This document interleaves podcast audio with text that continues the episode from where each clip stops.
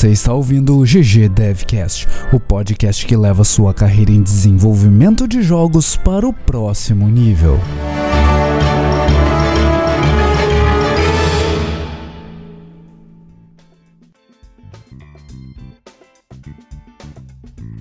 Fala galera, episódio 53 do GG Devcast começando e hoje a gente tem aquele cara lindo dos olhos azuis de Nossa. volta com a gente. Tudo bem, Juliano? Tudo bem, e com você? E com todos vocês, estamos de volta.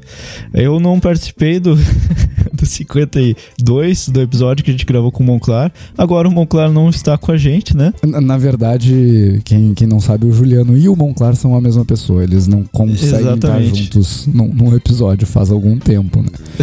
Então, na, na verdade, no 51 vocês estavam juntos. E você não estava. Magias da edição e eu não estava. É, Na, na verdade, o GG Devcast só tem duas pessoas. exatamente. E, e um editor muito bom. E aí, é acho assim que gente faz o programa parecer que tem três pessoas. Dá um trabalho mudar a Ah. voz e tal, mas, mas, vale, mas vale a pena. As pessoas acham que nós É, somos a- três pessoas. Agora a gente tá sem treino, a gente tá gravando com duas pessoas só. E É. a gente consegue manter a voz o episódio inteiro e Mas tal. tô feliz, tô então, feliz de estar de volta. Depois de, desse tempo aí, nossa, desse baita intervalo. Ô, ô, Juliano, tem uma coisa que, que todo mundo quer saber, né, Juliano? A gente contou no episódio 52 porque Monclar e eu não gravamos desde setembro, final de setembro. Aham. Mas todo mundo quer saber por que, que o Juliano não gravou, né? O Juliano podia ter gravado sozinho, por que, que o Juliano sumiu do mapa também? O Juliano tava, tava com burnout, tava trabalhando em projetos secretos. O que, que o Juliano tava fazendo nesse tempo todo que não gravou, cara? Né, O É. pessoal tem um- uma cobrança pesada em cima de você, Juliano. É preguiça, né? Sabe como é que é? Tô brincando. O cara é um, é um procrastinador, né? É. o, o Instant Gratification Monkey fez o seu trabalho e não deixou o Juliano gravar. É. Não, então, eu- vocês falaram já o porquê que, o porquê que eu sumi? Ah, vocês falaram vocês, é né? óbvio que não. A gente falou da gente. A gente não pode falar por você, né, Juliano? Nem eu sei Ah. que você sumiu, Juliano. Como é que eu vou falar Você porque não você sabe? sumiu, Juliano? Eu não sei, cara. Então, esses segredos de Estado aí. Par- Você já deveria ter notado, mas eu saí da Aquiles. eu não tô mais Isso trabalhando ali na tua frente. Isso eu suspeitei, né? Pô, férias de dois meses é complicado, né? Poxa vida. Pô, eu achei que eu tinha te avisado, foi mal, né? Esqueci de avisar o pessoal que eu, que eu saí e... Bem, agora eu tô trabalhando aqui, eu me mudei, né? Então, que nem você disse, será que... Pô, o Juliano fugiu, saiu do mapa. Então, saí do mapa mesmo, do mapa do Brasil, pelo menos. Eu tô agora no mapa da Alemanha. Eu tô aqui trabalhando na Ubisoft Berlim. E Ei. foi por isso que eu sumi. foi... Ô, ô, Juliano, Oi? a- agora a gente pode a gente pode mandar uma mensagem pro Giliar, né? Opa, qual A- mensagem? Você lembra daquela mensagem que agora o GG Devcast é o único podcast em que você fala com profissionais da indústria nacional e internacional de desenvolvimento de jogos. né? Olha só, aí, quero não ver o podia- podcast, o podcast fazer melhor. Opa, não podia deixar passar. não pode deixar barato. Não, não vou deixar passar essa, né? Oportunidade de mandar É. uma piadinha pro Giliar. É real. É, mas então todos nós tivemos nossos motivos pra assumir, né? Eu também tive esse motivo que, nossa, fazer mudança é um processo que consome bastante da pessoa. né? E, e não consome só uma, um dia, consome algum tempo. Então, tô Ainda aí mais uma mudança internacional, né? É, agora eu tô nesse. in- Inclusive, agora eu ainda não terminei de mudar. Tenho que. Tô num apartamento temporário aqui e eventualmente tô indo pra um apartamento permanente mesmo, né? Que Uhum. tem essa coisa aqui na Alemanha que você se muda, você tem que ter uma conta no banco pra poder ter um apartamento, mas pra você ter um apartamento você tem que ter uma conta no banco. Então, Deadlock. é o nome disso aí. essas coisas, essas coisas de burocracia, então eu tô num apartamento temporário, consegui fazer todas as coisas aqui, já, tô, já tá tudo certo, tá? Mas ainda tem algumas coisas pra resolver depois de um tempo ainda, pra me mudar pra um apartamento temporário também. Ah, Pra um apartamento ah, permanente também. Olha aí.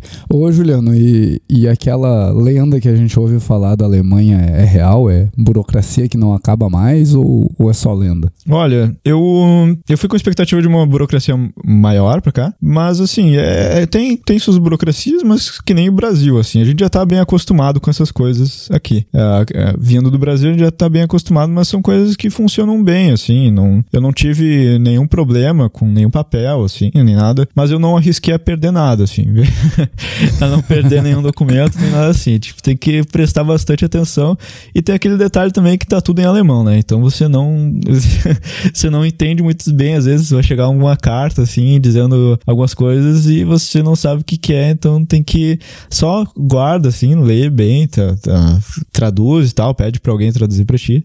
Mas é, é burocracia normal, assim. É, é Pra gente medir a burocracia, tem reconhecimento de firma, cópia autenticada? Tu tem que fazer essas coisas no Brasil, tu tem que fazer coisas tipo apostilamento, essas coisas assim, sabe? Apostilamento tá, de... mas o, o apostilamento é, é, inteligível, é entendível. Sim, sim, sim. Eu digo, aí na Alemanha tem, tipo, cartório para te fazer uma cópia autenticada, reconhecimento de firma, ou é mais que nem nos Estados Unidos que, ah, uhum. precisou reconhecer firma num contrato, só vai fazer isso quando for realmente necessário acionar alguém judicialmente e aí vai um perito avaliar se a assinatura é tua mesmo. É, eu acho que é mais como nos Estados Unidos mesmo, porque não, não tive que fazer aqui. Saquei.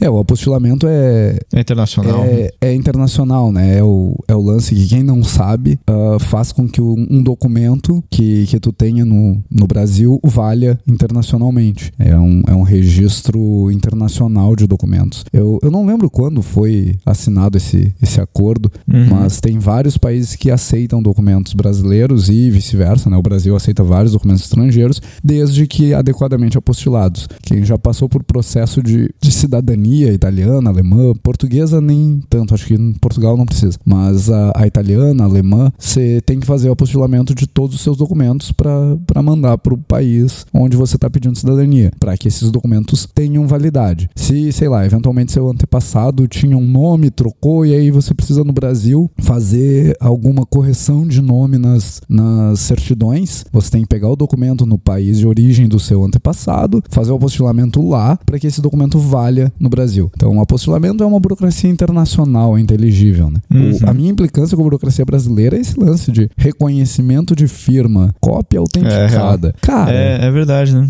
Não, é, não, é burocracia demais. É. Nos Estados Unidos, para quem não sabe, também funciona assim, tipo, tu assinou um contrato e deu, aquele contrato vale. Tu não precisa ir no cartório registrar o contrato, uh, reconhecer que aquela assinatura é tua. No momento que tu quebrar o contrato, aí esse contrato vai ser apresentado para um juiz e o juiz vai pedir que um perito avalie que aquela assinatura é tua mesmo. Então tu só paga o custo de analisar uma assinatura quando realmente precisa analisar a assinatura Sim. não sempre. Eu acho que até tu pode quebrar o, o, quebrar o contrato, mas se tu disser que tu não assinou, aí sim, né? Aí eles vão. Aí vai, vai ter que é, ter esse processo. Exato, exato. Mas é. e a vida na Alemanha, Juliano? Todo mundo quer saber. Agora que você é um, um cidadão brasileiro no mundo, é, é, muito diferente daqui. Já deu para sentir a cultura, já deu para se sentir um, um imigrante sujo e, e discriminado. Assim, uh, pessoas têm experiências diferentes, então eu vou falar sobre a minha experiência. Uh, eu tive. Com as pessoas que eu conversei, elas todas tiveram experiências bem distintas, assim, então acho bem difícil criar um padrão nesse, nesse quesito, assim. Mas para mim tá sendo muito, muito positivo, toda essa parte de imigração e tal. Aqui, como eu tô em Berlim, Berlim é uma cidade bem, bem cosmopolita, assim, sabe? Tem bastante gente de tudo que é lugar também. Tem uma, tem uma vibe mais. Tá todo mundo no mesmo barco, assim, sabe? Eu, eu tô novo aqui, tô querendo conhecer gente nova e tá meio que tá todo mundo tá chegando aqui e também tá querendo conhecer gente nova, sabe? Porque tem, por exemplo, tu falar inglês aqui em Berlim, tu consegue se virar muito bem. Uh, falar alemão, claro, é, é muito bom, é, é, é, é necessário, assim, se tu vai viver por mais tempo. Eu acho que, por exemplo, eu quero aprender alemão para melhorar a minha qualidade de vida aqui, mas só tu aprender, por exemplo, inglês e alemão, tu não vai entender tudo o que tá acontecendo em Berlim, porque as pessoas estão andando na rua, estão falando uh, chinês, japonês, uh, turco, italiano, português às vezes, não é com frequência baixa que eu escuto às vezes as pessoas falando português no, no metrô, sabe? E não é português nem de Portugal, é português BR mesmo. Não, eu até é agora não BR. ouvi. É, exatamente, não ouvi português de Portugal aqui em Berlim, mas eu ouvi o. Até porque eu não ia entender muito bem, porque para mim é muito diferente. Eu não consigo entender português de Portugal sem pelo menos ter me aquecido durante dois dias, assim. né? Mas é quase a mesma coisa, Juliano. A escrita é a mesma coisa, mas pra ouvir, nossa, é, é, é muito diferente pra mim. Não, o mas, sotaque é, é, carregado, né? É. Mas assim, uh, qual é o. o que, sobre o que a gente vai falar, então? Já estamos falando.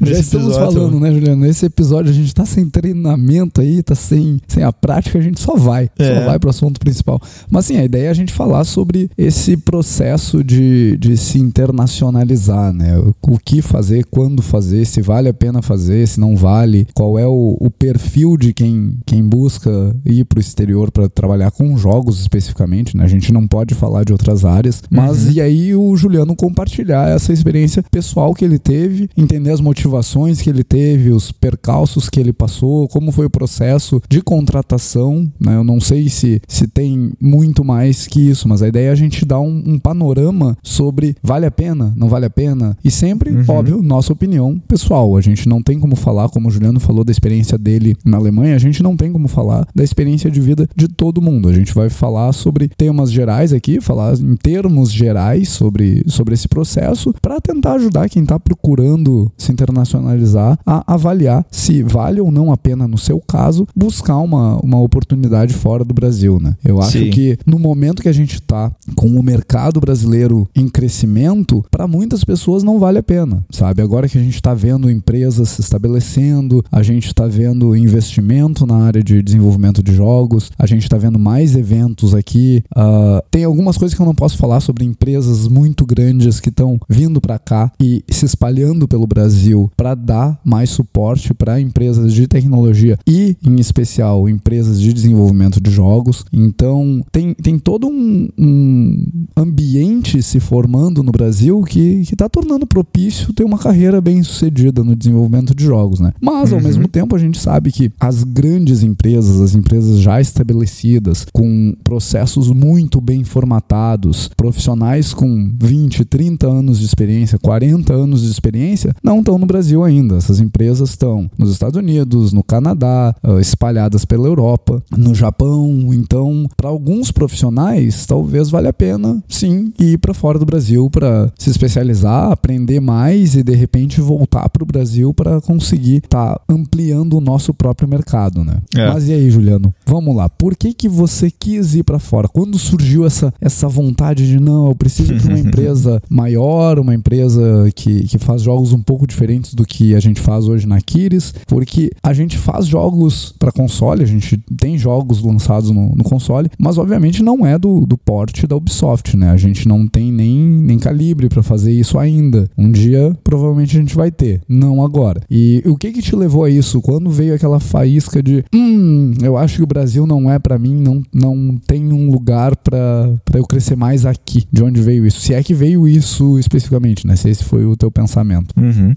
É, assim, eu me vi, se tu me perguntasse, sei lá, dois anos atrás, talvez, eu teria te dito que eu tô muito tranquilo em ficar no Brasil pelo resto da minha vida. E eu realmente tava, assim, se fosse, se fosse isso que acontecer, eu também não descarto voltar pro Brasil, acho, acho, eu, eu considero como uma opção também. E também, uh, eu me via muito tranquilamente trabalhando por muito tempo ainda na Kiris também, que é um lugar que é excelente e eu tô muito tranquilo. Eu, nossa, eu só tô aqui também por causa da, da, da Aquiles, né? Então, assim, então, mas o porquê que eu decidi vir para cá?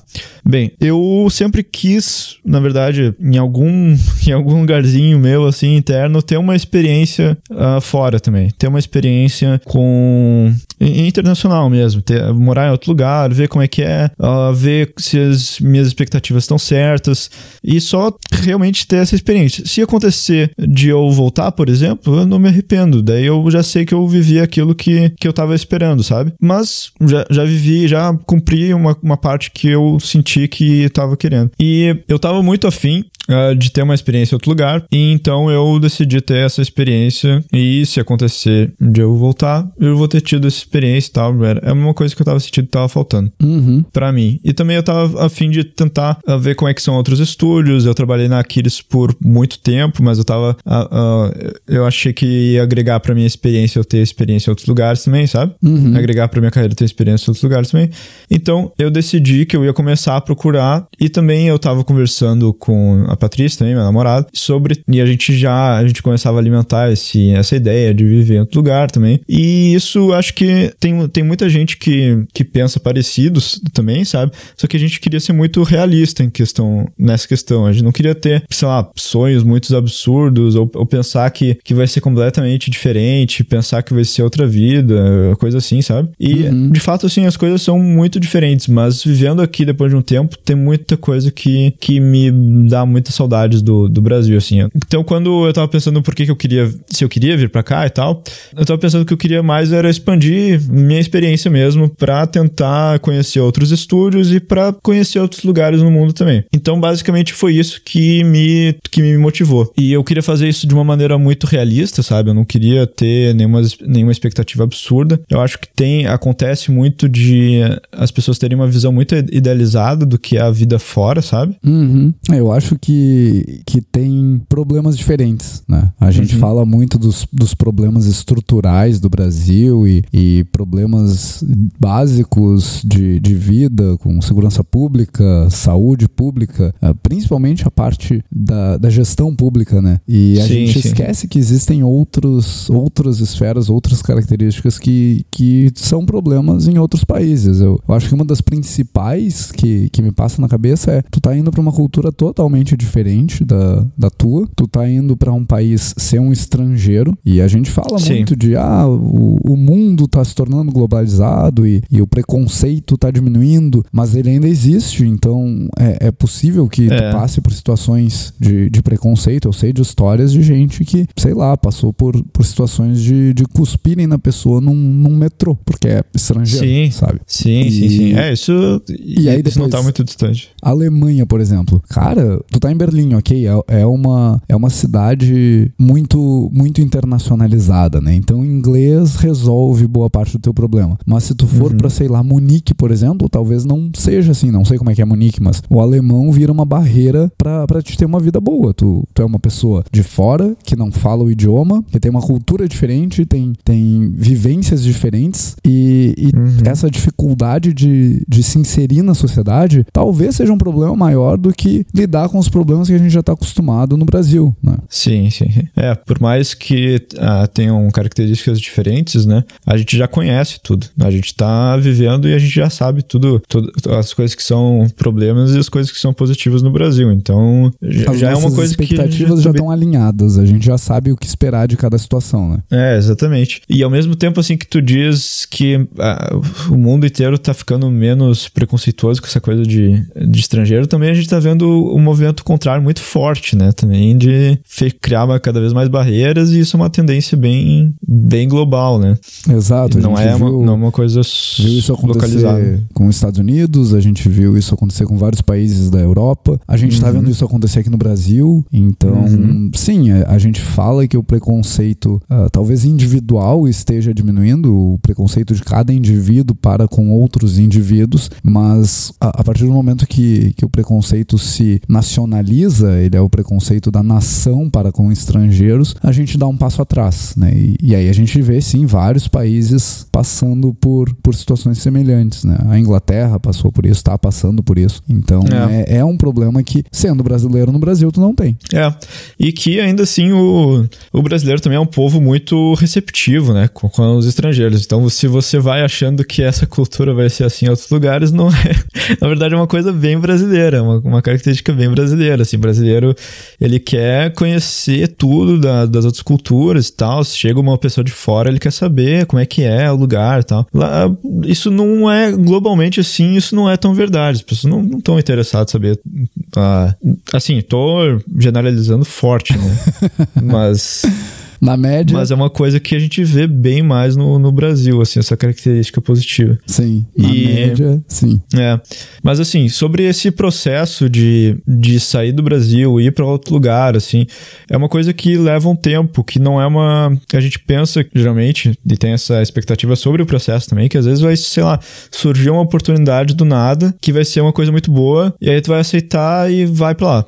E, né? beleza, talvez, talvez seja assim, talvez tenha sido assim, um tempo atrás, mas uh, não vejo isso como verdade faz, um, faz algum tempo, assim, sabe? Com, comigo e com outras pessoas também. Aliás, a partir o, o, o Juliano é uhum. é um caso bem, bem especial, assim, porque a gente convive há bastante tempo juntos, tá, tava aqui, eles faziam o quê? Seis anos? É, e, pouco mais de seis anos. E como o Juliano falou, a, a ideia de ir pra fora nem passava na cabeça dele. A gente brincava que o Juliano ia passar o resto da vida dele aqui em Porto Alegre, sendo boêmio ali na, na Cidade Baixa. E, oh, e isso boa. era a vida do Juliano, né? A, a, gente nem viu a hora que clicou a, a história de ir pra fora. Quando o Juliano trouxe a notícia, ele já trouxe a notícia, tô indo. É, foi, foi bem impressionante. Assim, né? É, as coisas é. mudam, as pessoas mudam, as, as ambições mudam, né? É. é, exatamente. Eu tava muito tranquilo estando em Porto Alegre e trabalhando e trabalhando com conseguindo a mesma rotina assim por muito tempo, eu estaria muito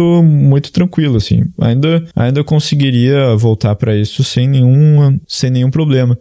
E só que a partir do momento que, que isso mudou para mim, isso foi uma coisa muito individual, isso vai acontecer uh, de jeitos diferentes para pessoas diferentes, né? Sei lá, daqui a pouco, daqui a pouco tu, tá, tu decide que vai ir para outro lugar do Brasil ou que tu vai ficar no mesmo lugar, não sei. Tu pode daqui a pouco ter a ideia de que tu quer ir para fora, visitar, talvez passear um tempo lá fora e ver que não é bem o que você quer, sabe? Que você quer ficar trabalhando mesmo no Brasil, que você uhum. se dá melhor lá. E isso, isso não tem não tem problema nenhum. Isso é uma coisa individual, cada um tem as suas próprias escolhas. Só que o que eu quero dizer com o, com o processo que não é uma coisa instantânea, a gente às vezes tem essa percepção de que é instantânea, porque que nem o Balde falou, quando eu dei a notícia foi uma coisa que aconteceu muito rápido, mas é que na verdade aquilo é um processo, uma coisa que eu já estava trabalhando faz alguns meses, sabe? É preciso de um investimento para isso também, sabe? Tem algumas coisas que, que são na, que, que tu tem que ter na tua carreira, não importa se tu tá querendo ficar uh, num lugar por muito tempo ou se tu tá querendo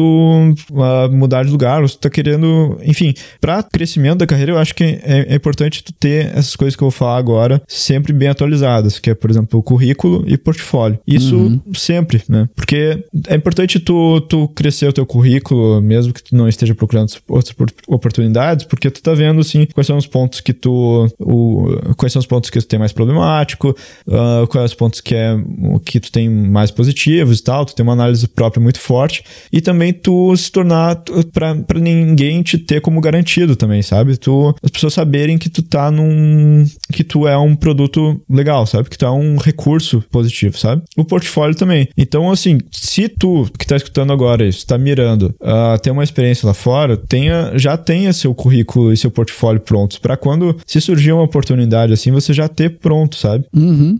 É o que a gente já falou em outros episódios, inclusive, né? Que, Sim, exatamente. Que é um investimento em carreira, não, não necessariamente, ah, estou buscando uma oportunidade. Não, tu tá te reavaliando constantemente e tu tem uma ferramenta de, de monitoramento da, da tua capacidade profissional, né? Manter teu currículo, teu portfólio atualizado é simplesmente um investimento em ti mesmo, estando num lugar para sempre ou estando em busca de novas oportunidades, né? É uma forma de, de tu ter uma, uma ferramenta de avaliação, né? É, é, exatamente. E também isso é extremamente necessário no momento que surge a oportunidade, a sorte, né, disso acontecer. Só que depois de ter, e isso para mim demorou, sei lá, seis ou oito meses, porque demorou esse tempo também porque eu negligenciei essas partes.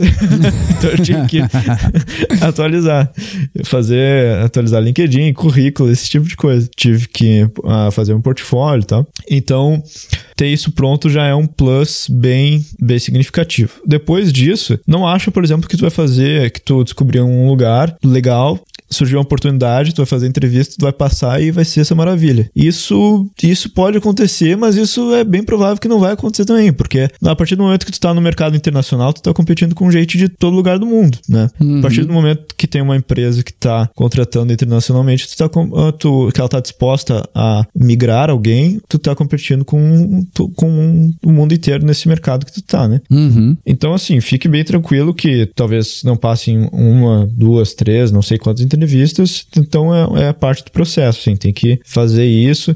Ao mesmo tempo, não é metralhador. Então, o que, que isso quer dizer? Tu não vai sair por aí mandando 50 currículos para todo lugar, não vai nem trocar o título do e-mail, sabe? Não? não Você não tem é que- assim que funciona. não, não é assim que funciona. Não façam isso. Até porque a gente, a gente vê, né? Quando a gente recebe esse tipo de e-mail e a gente já, opa, essa pessoa então não tá. Já, já é uma coisa que sim que te desconsidera, né? Você entra na entrevista com o cara e já pergunta, pra, pra quantas outras empresas você mandou esse template? É, isso. Se tu conseguir a entrevista, né? Então, então, assim, é um balanço entre a- a- achar os estúdios que você quer trabalhar e, ach- e não, ach- não depender só de uma oportunidade, sabe? É uma coisa que vai levar um tempo, tu vai participar e, tu vai, e é uma, uma, uma coisa de. é uma parte de aprendizado também, né? Então, eu acho que isso não é só uma, algo de procurar uma oportun- oportunidade no exterior, como é procurar uma oportunidade em qualquer lugar. Você vai ficando melhor também nas entrevistas, tu vai sabendo te apresentar melhor, ah, tu vai, conforme mais da entrevista tu vai fazendo, tu vai ficando melhor nisso também. Até porque ah, a gente falou já sobre entrevistas, mas a gente sabe que não é uma coisa fácil também. É, é, é, é, pode ficar nervoso e tal, essas coisas que são naturais, mas que com a prática também essas coisas vão melhorando. Ah, então depois disso também tem, depois que vamos dizer que tu fez lá não sei quantas entrevistas ou passou de primeira, enfim, aí tem o processo de imigração também, que daí vai ser particular de cada país, né? Uhum. E é muito engraçado, assim, porque as pessoas, às vezes, quando você dá a notícia assim, ah, tô indo pra tal lugar, e as pessoas dizem, nossa, que maneiro e tal, tu deve estar feliz pra caramba. Na verdade, você tá muito nervoso. Na verdade, você tá assim, ó, nossa, eu tava muito inseguro, imagina. Ah, você vai tu tá trocando uma vida inteira, sabe? Exato. Mas, é, tu tem que, tá, ce- tu tem que ter a certeza de que tu tá fazendo aquilo. É, tu tem que ter a certeza que tu tá fazendo o que tu quer fazer. Mas tu não tem como considerar todas as variáveis, sabe? Tu considera o máximo que tu consegue. Mas tu não vai pensar, ah, não, não vai conseguir considerar tudo depois, ah, só depois que tu já tiver tido aquela experiência depois de um ano, sabe? Uhum. É, eu, Então, eu eu- acho que isso é um, é um ponto que, que a gente vê muito em, em profissionais aqui no, no Brasil. A galera é muito impulsiva na hora de decidir ir pra Sim. fora, né? No teu caso, eu- eu, Exatamente. acho que foi bem o contrário disso. Foi um processo pensado. Tu, tu avaliou a tua situação, a tua posição aqui no Brasil e entendeu que, não, eu, eu preciso dessa experiência internacional, eu quero trabalhar numa empresa internacional, uma empresa fora do Brasil. E, e tu tomou várias atitudes, fez vários passos até chegar na contratação. E aí foi um processo longo, como tu falaste. Foi um processo de meses, talvez um ano, até talvez mais que um ano. E, e eu Uhum. vejo muita gente impulsiva, assim. Ah, eu não sei o que, surgiu uma, uma entrevista numa empresa um pouco menor, na Suécia, sei lá. Eu fiz, passei, me chamaram, fui. E eu tô meio frustrado com o país, tô meio frustrado com a vida aqui, e tô meio ah, sem saber o que fazer. E aí tu pensa, pô, o cara tá na, Uhum. na Suécia, na Suíça, na Alemanha e não sabe o que fazer, tá, tá, tá chateado lá, porque Sim. na verdade o cara não, não avaliou se aquele movimento era o movimento certo naquele momento, em primeiro lugar. Em segundo É. lugar, ele não avaliou se, se a cultura do país para onde ele tá indo faz sentido com o momento de vida dele, né? E aí o cara Uhum. acaba se frustrando, acaba sendo uma experiência negativa num, num momento, num, num movimento de vida que deveria ser positivo, extremamente positivo. É, eu acho que é, isso daí que tu tá falando é extremamente importante, porque tu tem que estar com a expectativa certa, eu acho. né? Uhum. Tu não. Tu tem que estar com a expectativa bem alinhada, assim, além do, de te conhecer e tu saber do lugar que tu tá indo, mas assim, tu nunca vai ter uma percepção 100% de como é que é viver naquele lugar, não tem como. A única coisa que eu sabia quando eu tava vindo pra cá é que eu não sabia como é que ia ser. Eu tinha certeza que eu não sabia nada. Basicamente. Porque se tu vier com a expectativa de que vai ser tudo uma maravilha, tu vai te frustrar muito fácil, sabe? Uhum. É, e isso, esse é o, é o primeiro ponto, assim, que eu acho que no momento que tu começa a pensar em ir pra fora, tu tem que tirar da balança totalmente, é essa comparação e achar que tudo vai ser perfeito fora do, do Brasil. É. Esse ponto não pode entrar na tua balança. A gente sabe dos problemas do país, a gente sabe da evolução dos, dos países de primeiro mundo, a gente sabe da evolução dos países europeus e, e da América do Norte e, e alguns países da Ásia também, mas esse não pode ser, na minha opinião, um ponto decisivo na tua, na tua tua escolha de vida, porque certamente, como tu não é morador desses países, tu tá desconsiderando várias coisas que vão impactar na tua qualidade de vida nesses países. Tu, tu tá assumindo uhum. que simplesmente porque é a Alemanha, tu vai viver bem, vai ter uma vida confortável. Eu sei, por exemplo, que se eu decidir sair do Brasil, eu tenho que pensar muito bem o país para onde eu vou, porque não, não é todo mundo que sabe, mas eu sou vegano. Não são todos os países no Sim. mundo que são super amigáveis com veganos. Tem países que eu sei que eu não conseguiria viver sendo vegano. A China, por exemplo, eu não conseguiria viver lá sendo vegano, simplesmente porque a cultura do, do país é pró consumo de carne ao extremo. Eu sei, por exemplo, que uhum. não, o Canadá é um governo, tem um governo que agora declarou que o país precisa se alimentar com mais vegetais e deveria buscar uma, uma dieta vegetariana ou vegana. Então, esse é, esse é um país mais alinhado com meus valores, meus objetivos de vida. Mas tudo isso eu tenho que colocar na balança na, na hora de, de pesar sair do, do país. E não é só pensar, ah, eu vou pro Canadá, é uma vida muito melhor e não sei o quê. É frio, é uma cultura diferente, dependendo do lugar. É. Ah, vamos falar francês. Tudo bem, eu falo francês, não seria um problema. Né? Mas é, é, é tudo isso que tu tem que colocar na balança. Não pode ser só a ilusão de vai ser muito melhor. Tu tem que tornar é. palpável o que que vai ser melhor, o que que vai ser pior, por que estou fazendo esse movimento. Esse movimento é um movimento de carreira, é um movimento pessoal, é, é um movimento para quê? Qual é o teu objetivo fazendo isso? Acho que no momento que tu faz um movimento desses sem pensar direito a respeito, ele é um movimento vazio, a chance dele te trazer frustração é muito grande. É muito grande. Exatamente. isso acho que é com qualquer mudança, assim, ah, mudar de apartamento, mudar de casa. Às vezes você tá indo para algum lugar que não, que não é o lugar que você pensou muito bem, você só tá indo para um lugar porque é diferente, sabe? E o diferente pelo diferente, tem que tomar muito cuidado com isso, né? Exato. Mas, é, eu, eu queria até puxar mais aquele ponto ali que tu falou de esperar o momento certo, sabe? Porque isso é, é extremamente importante. Às vezes tu vai, tu tá procurando um lugar e às vezes vai, vão surgir oportunidades, porque é o mercado de TI e tal, é muito internacional, mas tem que ver, tem que ver bem essas oportunidades e ver se tu tá, se é uma oportunidade bacana, sabe? Se é uma oportunidade bacana, se é o momento certo de vida, né? E, e aí esse ponto tem uma, uma conexão direta com o ponto que tu falou antes da, do preparo, né? Que, Exatamente. Que a gente, óbvio, quer esperar pelo momento certo, mas a gente também tem que fazer esse momento acontecer. Ah, eu não sei agora se eu quero ter uma experiência internacional. Estou em dúvida ainda se quero morar para o, no Brasil para o resto dos meus dias. Cara, mantém uh, as portas abertas e te mantém preparado. Eventualmente, se surgir uhum. uma oportunidade, nesse momento tu vai poder ser um pouco mais impulsivo, porque tu já pensou a respeito disso. E aí, com uma oportunidade clara em mente, tu vai conseguir avaliar, ok, eu estou pronto? Sim, estou pronto. Me preparei e estou pronto. Isso vai melhorar a minha é, vida em algum aspecto, em, em algum nível vai melhorar minha vida? Ah, vai melhorar minha carreira porque eu vou trabalhar com fulano e ciclano que são grandes nomes na, na minha área. Vou trabalhar com Carmack, por exemplo. Ah, legal, eu vou trabalhar com Carmack. Não, não precisa nem me, me perguntar duas vezes. E esse tipo de coisa só vai acontecer, só vai estar tá claro na tua mente se tu estiver preparado. E, e, tu não precisa te preparar e sair correndo atrás, fazer um milhão de entrevistas. É simplesmente se preparar como profissional, preparar sua vida pessoal para uma mudança dessas, pesquisar e entender como é a vida em outros países, para no momento, ah, surgiu uma oportunidade, legal, é, é a oportunidade que eu queria, é o que eu quero, é o que eu estou buscando, ou é algo que vai me trazer benefícios, então eu vou. Não, ainda não estou preparado. Ou, não, ir para a China não vai ser legal, porque a China Não, não tem a, a comida que eu gosto. E eu não quero aprender uhum. a falar mandarim. E uhum. esse tipo de coisa vem com preparo. E como sempre a gente fala aqui no programa, cara, tu tem que estar tá estudando, tu tem que estar tá crescendo profissional e pessoalmente o tempo inteiro. É, é a vida, né? É, é a nossa vida é fazer isso. É, exatamente. E é, foi bem.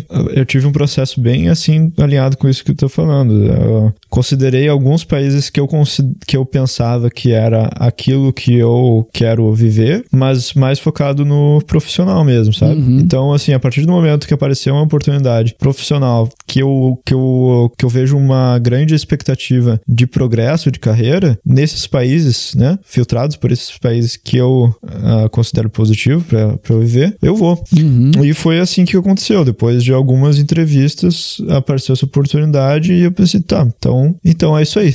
então, é isso aí. E é uma, e é uma mudança, mas assim, falando daí sobre o processo de mudança, é uma coisa bem que, é, que tem que estar preparado que vai te tirar da zona de conforto em, em todos os aspectos da tua vida, assim, sabe? É uma coisa que vai mudar muito. Então, por exemplo, eu vim aqui pra Alemanha, mudou o fuso horário completamente. Então, é um tempo para se adaptar. É muito comum, por exemplo, as pessoas, uh, eu já ouvi falar que é muito comum as pessoas ficarem doentes nas primeiras semanas depois que se mudam porque imunidade baixa e tal, sabe? É, é outra coisa, é outra temperatura. Eu vim para cá e são. E ficava de noite às 3 horas da tarde, 13 e meia da tarde. Pô, Juliano, e ninguém me falou isso daí. vou, vou, eu não vou sabia. a Alemanha da minha lista. não, mas calma lá. Agora tá ficando de noite às 6 da tarde. Às, não, não, desculpa, às 5 da tarde. Só que lá por junho vai ficar de noite lá pelas 11 da noite. Ah, aí, aí me interessou. É, fica, fica só até as 11 da noite. Aí me interessou. Então, assim, e uma coisa básica, assim, que eu, tipo, olhei um monte de coisa do país, achei que eu tava pronto, mas eu não vi, não, não sabia, não tinha considerado que o tempo de luz era diferente, tá ligado? e é uma coisa extrema, é uma das primeiras coisas, né? E, mas é normal, assim, essas coisas vão, vão acontecer, tem coisas que tu vai descobrir quando você chegar e, e para mim foi bem tranquilo, na verdade, isso, porque, sei lá, as pessoas se adaptam, sabe? Uhum.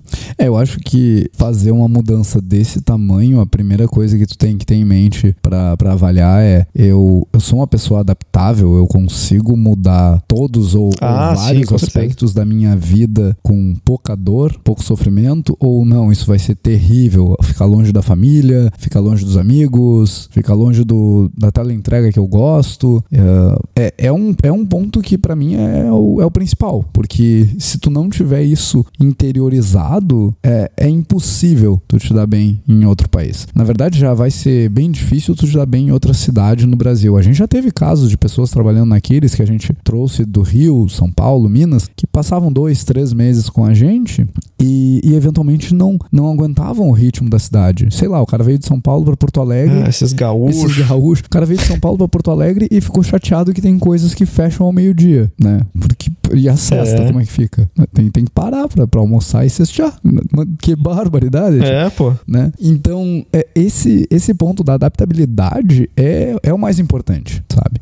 E, não, eu quero muito ter a vivência, mas eu não sou adaptável. Bom, você vai ter que treinar, você vai ter que sair da casa da mãe, você vai ter que, de repente, buscar uma é. oportunidade numa cidade próxima à casa da sua mãe ou, ou da, do local onde você mora originalmente. E aí você vai se afastando disso. Ou, não, a adaptabilidade é algo que eu não quero desenvolver. Então, cara, alinha as expectativas com a tua vida e esquece ir para fora. E aí Exatamente. não é demérito, ou cara. Pro... Esse é outro ponto que eu, que eu escuto muito sim, as sim, pessoas sim. falarem quando a gente tá falando de, de profissão e, e desenvolvimento de jogos. Parece que isso é mais forte ainda. Não é demérito ficar no Brasil. Como eu falei lá no início, o mercado está crescendo, o mercado está se aquecendo, a gente está profissionalizando as empresas e os processos, os jogos que a gente está desenvolvendo aqui dentro são cada vez maiores. Vide o último lançamento da Aquiles, o, o Looney Tunes World of Mayhem. Cara, é um jogo gigantesco, é um jogo com, com dois parceiros gigantes. Anos, anos de desenvolvimento. desenvolvimento. Foram três anos de desenvolvimento. A gente lançou o Horizon Chase, que é um baita sucesso também. Então, cara, o mercado tem condições de operar no Brasil. Óbvio que algumas, algumas oportunidades, alguns desenvolvimentos só acontecem fora do Brasil por enquanto. Ainda existem algumas barreiras que tornam o, o nosso desenvolvimento aqui um pouco mais difíceis. Um dos pontos que para mim é, é, é, bem importante quanto à carreira no desenvolvimento de jogos é o fato de estar longe de onde acontece o, o, a evolução da indústria, sabe? A gente não consegue participar de todos sim, os sim. eventos, a gente participa de alguns maiores, e aí falando profissionalmente, né? A gente participa de um evento maior como GDC, E3. Eu não consigo participar de um, de um evento que acontece toda semana uh, em Berlim, por exemplo. E, e é nesses, nesses eventos, nesses grupos locais que está acontecendo a evolução da indústria. E, e eu, como parte da indústria, uhum. eu gostaria de participar desse, desses movimentos. Infelizmente, a gente estando no Brasil, estando em Porto Alegre, tem um pouco mais de dificuldade de, de atuar nisso. A gente vai atuar via internet. Eu vou conversar com o pessoal via internet. E é isso. Então a minha participação é mais limitada e eu tenho que entender que, ok, nesse momento de vida, é isso que eu tenho, é isso que eu vou fazer e eu tô feliz com isso. Em algum momento da minha vida, eu quero poder Sim. ter a interação com essas pessoas. E, e tudo isso é, são coisas que eu coloco na minha balança de avaliação uh, pessoal. Outro ponto, que daí o, o Juliano falou da língua, eu gosto muito de aprender idiomas. Já falei isso um zilhão de vezes aqui no programa. Então eu me preparo para ir para qualquer lugar do mundo estudando línguas. Eu sei que fora a Alemanha, eu não teria dificuldade em outros países. Tá, Alemanha e alguns países da Ásia. Eu não teria dificuldade porque eu falo português, eu falo inglês, eu falo francês, eu falo espanhol. Então eu, eu tenho uma gama de, de conhecimentos de línguas, de idiomas, que me permite tirar esse item da minha balança. Idioma é um problema? Ah, Alemanha é um problema. A China é um problema. Coreia é um problema. Japão é um problemaço. Então, o resto, cara, de boas, tem todo o resto do mundo pra ir. E aí, e, esse é um ponto é. De, de, preparo. Não tô pensando em sair do Brasil agora, mas eu tô me preparando. Eu tô evoluindo meus conhecimentos, eu tô mantendo meu currículo atualizado, eu tô entendendo o meu momento de vida, eu tô entendendo o meu momento de, de carreira também. Então, esses são os pontos que você tem que manter em mente e lembrar, cara, não é demérito. As, as pessoas falam e, e brincam, eu, eu vejo muito entre, entre amigos, assim, a gente falando, ah, não quer ir pro,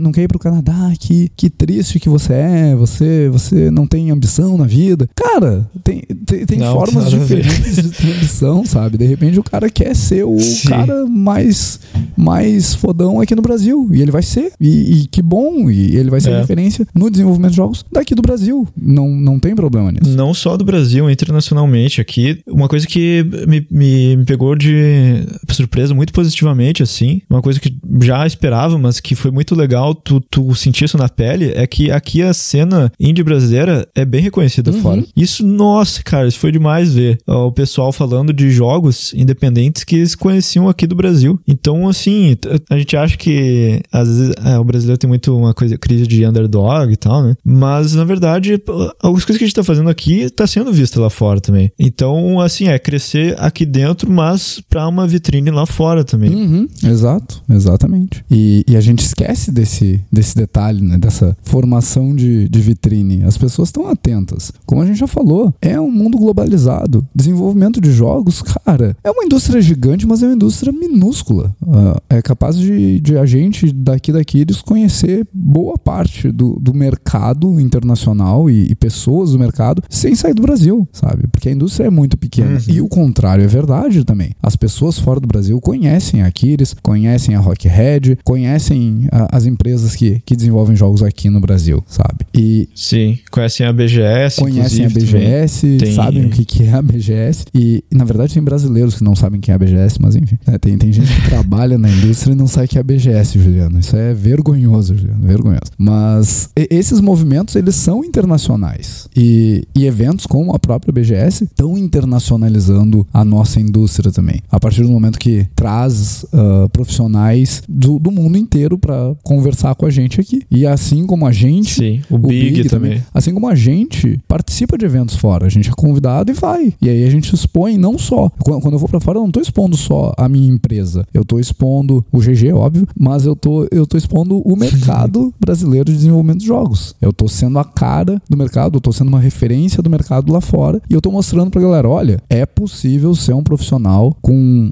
com qualidades e, e qualificações de nível internacional, de nível de alguém que trabalha do lado do Juliano agora, sabe? Porque para trabalhar do lado Juliano, meus amigos, uhum. olha, é complicado, né? Você tem que correr uma maratona todo dia ali pra alcançar esse guri. né? Opa. Achei que você ia dizer que eu tenho um cheiro estranho, assim. não, não. Cheiro é muito bom. O Juliano é muito cheiroso. é esse Juliano. É. Mas, com certeza. E, nossa, e, e, e, isso que tu falou da adaptação, assim, tem que ser. Isso é bem verdade. Tem que ter. Isso é uma certeza que tem que ter também. Tem que estar tá bem preparado para se adaptar. Eu, eu tenho uma, uma curiosidade ainda, Juliano, que me passou aqui na, na cabeça agora. Uhum. Como é que é o, o, transporte público aí na Alemanha? Eu, eu sou uma pessoa que eu gosto muito de dirigir. Nossa. E, e eu sinto que se eu estivesse morando na Alemanha, talvez eu nem tivesse carro. Como, é que funciona isso aí? Assim, sabe que é uma coisa curiosa que que não tem Uber, né? Oi? E, e como, como, é que você, vai para um, é, lugar, pra um lugar pro outro? então, eu usava Uber com uma frequência absurda no Brasil. Nossa, eu usava Uber direto, porque eu não sei dirigir, mas não, não tinha carro no Brasil. E, e aqui não, não tem, isso eu já sabia antes de vir, né? Não tem Uber e não tem Airbnb também. Eu não sei exatamente o porquê, é uma, uma alguma coisa... O, o da legislação é, aqui. É por causa da legislação quanto a pagamento de impostos para as prefeituras. É, esse, Ah, esse ok. eu sei. E, mas o transporte público aqui, cara, nossa, é uma maravilha e, e é, é- é excelente, assim. Ah, eu tenho, por exemplo, um cartão que um cartão do que tem aqui do serviço de, de transporte, o cartão da, da BVG, que você paga uma mensalidade e você vai de metrô, trem, ah, o trem da superfície também, né? O, pega também aqueles de estrada, que eu não sei como é que é o nome, que eles chamam de tram Uhum. aqui. E tem o ônibus, e é tudo incluso com o mesmo cartão, sabe? Então dá pra ir pra todo lugar. Tem uma pontualidade que é a pontualidade alemã, sabe? e, e eu tô gostando bastante, assim. Eu tô num lugar que tá, tô bem afastado, mas que. Tô bem afastado de Berlim, mas que uma hora. Tô em Berlim, mas tô bem afastado do centro, isso que eu quis dizer. Mas em uma hora eu chego em qualquer lugar, assim, e, e não preciso pagar nada além daquela mensalidadezinha. Então, então o transporte aqui é uma coisa que eu tô gostando bastante. E eu também, ah, é, não preciso. Ah, uma coisa curiosa do transporte que eu não, não preciso mostrar o ticket ou alguma coisa assim. Não preciso ah, validar o ticket ou alguma coisa. Tá, não, desculpa. Não tem nenhum tipo de catraca. Nossa. Não tem nenhum tipo de. É, não tem nenhuma barreira. Você pode sair, po- pode pegar o metrô e, e parar em outro lugar. Só que você vai estar cometendo uma irregularidade. você tem que ir por si mesmo, você tem que ir lá comprar o ticket, validar o ticket. Ou se você tem o cartão, enfim, você já está liberado para as zonas que você assinou o cartão. Mas não tem nenhum tipo de catraca, não tem. Tem algum. Tem um controle aleatório, então tem fiscais que aleatoriamente eles fiscalizam o teu, o teu ticket lá no, no metrô. Eles então, olham principalmente eventualmente aparece algum. turistas brasileiros, é isso? É, então. Tem, tem muita gente que, que é, viveu aqui, nunca viu o ticket, o, fiscaliza, o fiscal. E eu, nas, no meu primeiro mês, eu vi duas vezes o, o cara fiscalizar. Nas duas vezes. E eu, e eu nervoso, né? Porque, pô, eu, eu comprei o ticket lá, mas eu não sei se eu comprei o ticket certo, sabe? Não, no Porto Alegre nem tem metrô, não, não sei como é que funciona esse negócio aqui. E- e- mas tava tudo certo, eu fiquei, fiquei orgulhoso. O fiscal quase implicou com- comigo, inclusive, porque ele viu a data e ele tinha entendido errado. Daí. Mas a moça que tava do lado falou: não, não, tá certo. É, tá certo. Ela falou assim: Reuter ist Montag. Que, Entendi tudo.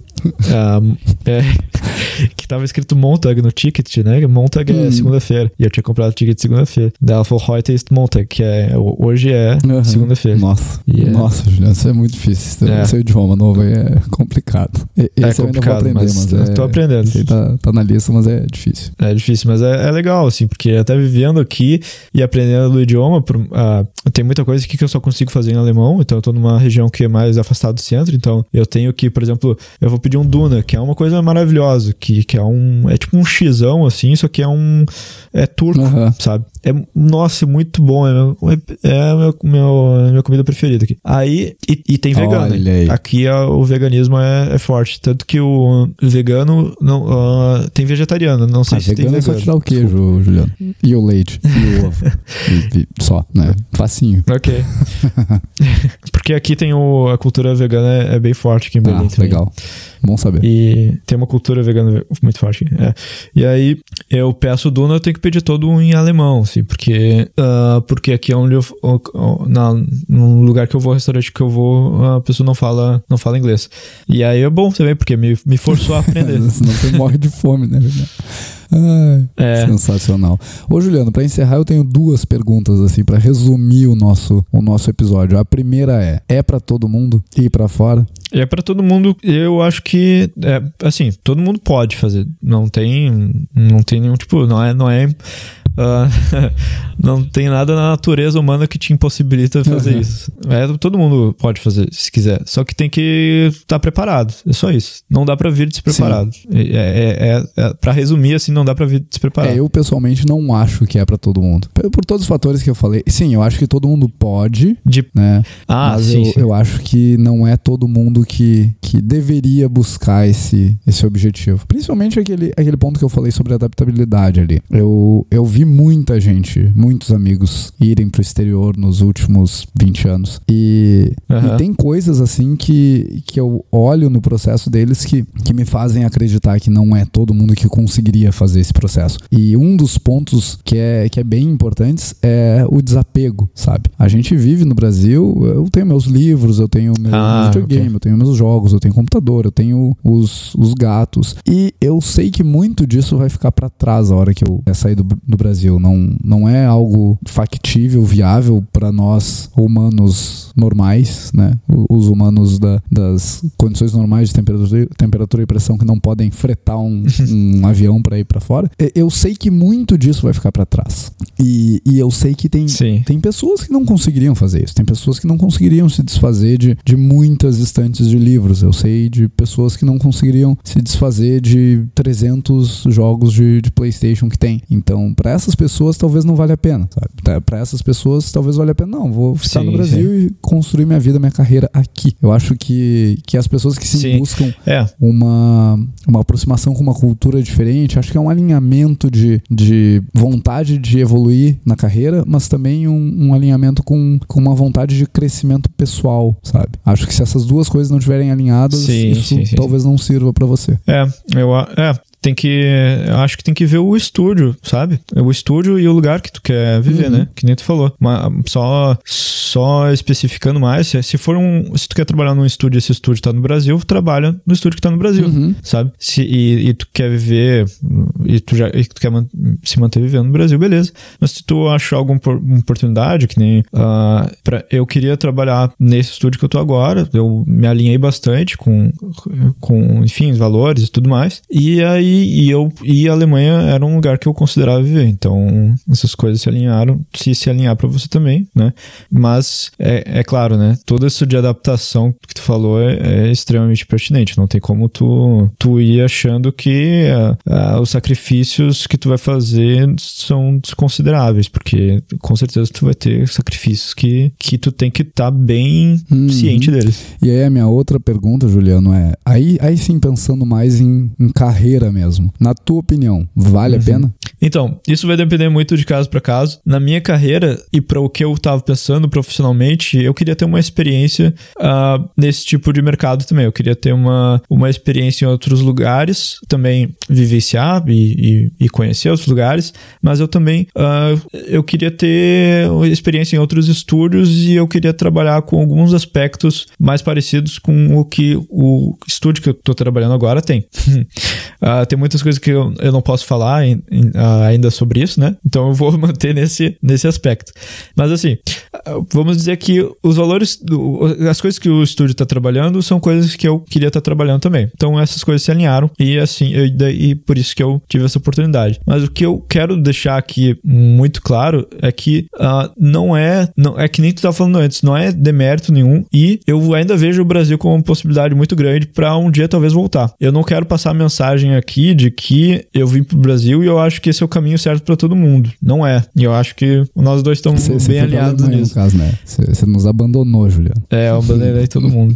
Foi mal. É, eu concordo contigo nesse aspecto. Eu acho que vai, vai, vai valer a pena de acordo com, com seus objetivos de carreira, seus objetivos de vida. Como a gente falou, é, é uma questão de, de alinhamento de expectativas, alinhamento de vontades, desejos e, e tudo mais. Se, se a vida fora do Brasil não, Exatamente. não estiver alinhada com teus valores, com teus propósitos, não vale a pena. Ponto. E aí tem uma, uma carreira hum, brilhante aqui no Brasil. Tem várias carreiras, várias empresas. É, é só achar, e não é como se as empresas não tivessem vaga, tá? E aí eu vou falar, vou aproveitar o espaço que, que eu mesmo me dou aqui. A Aquiles, por exemplo, a gente tem acho que umas 12 vagas abertas agora, se não for mais. É entre programação, arte técnica, né, Juliano? A- acho que ainda tem Arte vaga de arte técnica, Opa. vaga de game design, então a gente tem muita vaga aberta. E, e por que, que a gente não consegue Sim. preencher essas vagas? Porque as pessoas que vêm falar com a gente não estão preparadas. E aí, esse é o, uhum. o plot twist. Se você não está preparado para trabalhar no Brasil, você com certeza não está preparado para trabalhar fora dele. Tá? Eu vou deixar a hashtag, fica a dica aqui. Porque se você não está preparado para trabalhar numa empresa como a Aquiles, você não está preparado para trabalhar numa empresa fora do Brasil, do tamanho maior que a Aquiles. Tá? E por que, que eu digo isso? Porque a Aquiles, e aí eu vou, vou puxar de novo a, a farinha pro meu assado, a, a gente tem um processo de contratação que é pesado. Ele é comparável a empresas grandes de fora daqui. Então, se você não consegue passar no nosso processo, cara, desculpa, você não vai passar no processo da EA. Você não vai passar no processo da, da Nintendo, sabe? Então, te prepara para passar na Aquiles aqui, de repente, se você está pensando em, em, fazer uma carreira de jogos fora do Brasil, antes de ir tentar a sorte fora daqui. Né? E vaga tem, uhum. a indústria está contratando horrores. Eu sei que aqui eles têm vagas, uh, eu sei de empresas em São Paulo, que eu, que eu não vou falar porque não pagaram espaço do patrocinador aqui, tem vagas, né? Olha aí. Opa! Eu sei que empresas em Santa Catarina têm vagas, então o mercado está super aquecido. As empresas de jogos brasileiras estão contratando. A gente está se degladiando umas às outras para contratar pessoas, sabe? Olha, eu, eu, preciso ressaltar esse ponto aí que uh, não é com, é com uma frequência significativa que pessoas vêm me perguntar sobre indicações de artista técnico. E eu com frequência tenho que dizer né? que eu não é tenho. Triste, cara. Então, assim, é, porque não é porque eu não conheço bons artistas técnicos, eu conheço vários, só que eles todos já estão muito e felizes onde vaga. eles estão. Então, assim, e sim, tem muita vaga. E exatamente, é porque as, as pessoas que eu conheço já já estão ocupando todas as vagas que elas queriam estar ocupando, porque tem muito espaço. E se você tá querendo, vai atrás de pessoas, me pergunta, me quer começar a trabalhar com arte técnica, por exemplo? Claro que não vai por isso motivado pelo motivo de ter vaga, vai se, se é o negócio que tu quer fazer, é um negócio que te interessa, tu quer uh, tá gostando de trabalhar com 3D, com shader, essas coisas, tu quer se aprofundar nessa área, mexe o saco ali, uh, quer dizer, me enche o saco é pejorativo, né? Não é, não vai ser encheção de saco. Eu vou adorar, hum. eu vou adorar falar sobre isso. Eu adoro falar sobre isso, uh, sobre arte técnica e e sobre aprendizado. Me dá um toque ali, a gente conversa sobre isso. Não tem Exatamente. E cara, eu acho que nesse aspecto o GG tá aberto para a gente falar sobre várias áreas aqui. A gente tem o Monclar falando de game design, ele pode dar muitas dicas para você sobre game design. Tem o Juliano que, que teve um contato com arte e arte técnica. Tem eu falando de, de desenvolvimento, programação e, e tudo mais. Então, a gente tem um espaço aberto aqui para você falar e entender um pouco melhor como a sua carreira pode funcionar. Eu sei que tem muita gente que já entrou em contato com a gente, a gente responde e-mails com frequência de pessoas perguntando sobre carreira, perguntando sobre oportunidades, perguntando sobre como evoluir e se preparar para tanto trabalhar no Brasil quanto trabalhar no exterior. Mas é isso, as pessoas estão indo atrás, sabe? Então, se você tá com esse pensamento, vem atrás, vem falar com a gente. A gente está aberto e disponível aqui para falar com você. Eu sei que o pessoal do podcast faz a mesma coisa, a gente brincou com eles lá no início sobre uh, a, a, vinheta do programa, mas, cara, eles uhum. eu sei que estão abertos também. O Monclar é, é, um que sempre conta a história que foi falar com eles sobre a carreira dele, sabe? E ele teve resposta. Então, tem muita gente disponível e, e disposta a te ajudar nesse momento. A gente sabe que é muito difícil ter um, um alinhamento de carreira, ter um plano de carreira, e, e é por isso que a gente se disponibiliza aqui, sabe? A gente está tentando tornar a vida das pessoas um pouco mais fácil do que a nossa foi. A gente teve que abrir muito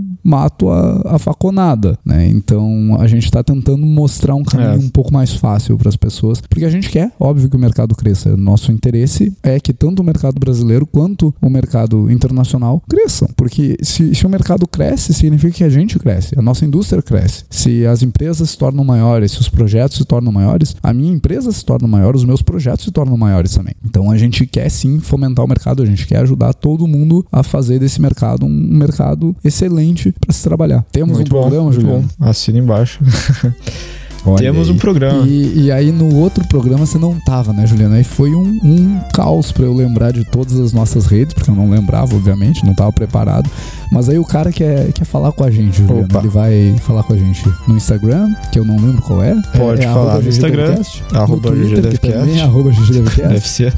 No Google, Google Plus, YouTube. também é GGDevcast. No YouTube. Google Plus? Não tem, tem ah, não então existe não fala mais, mais no Google Plus. Uh, no YouTube, que é, que é GG Devcast também.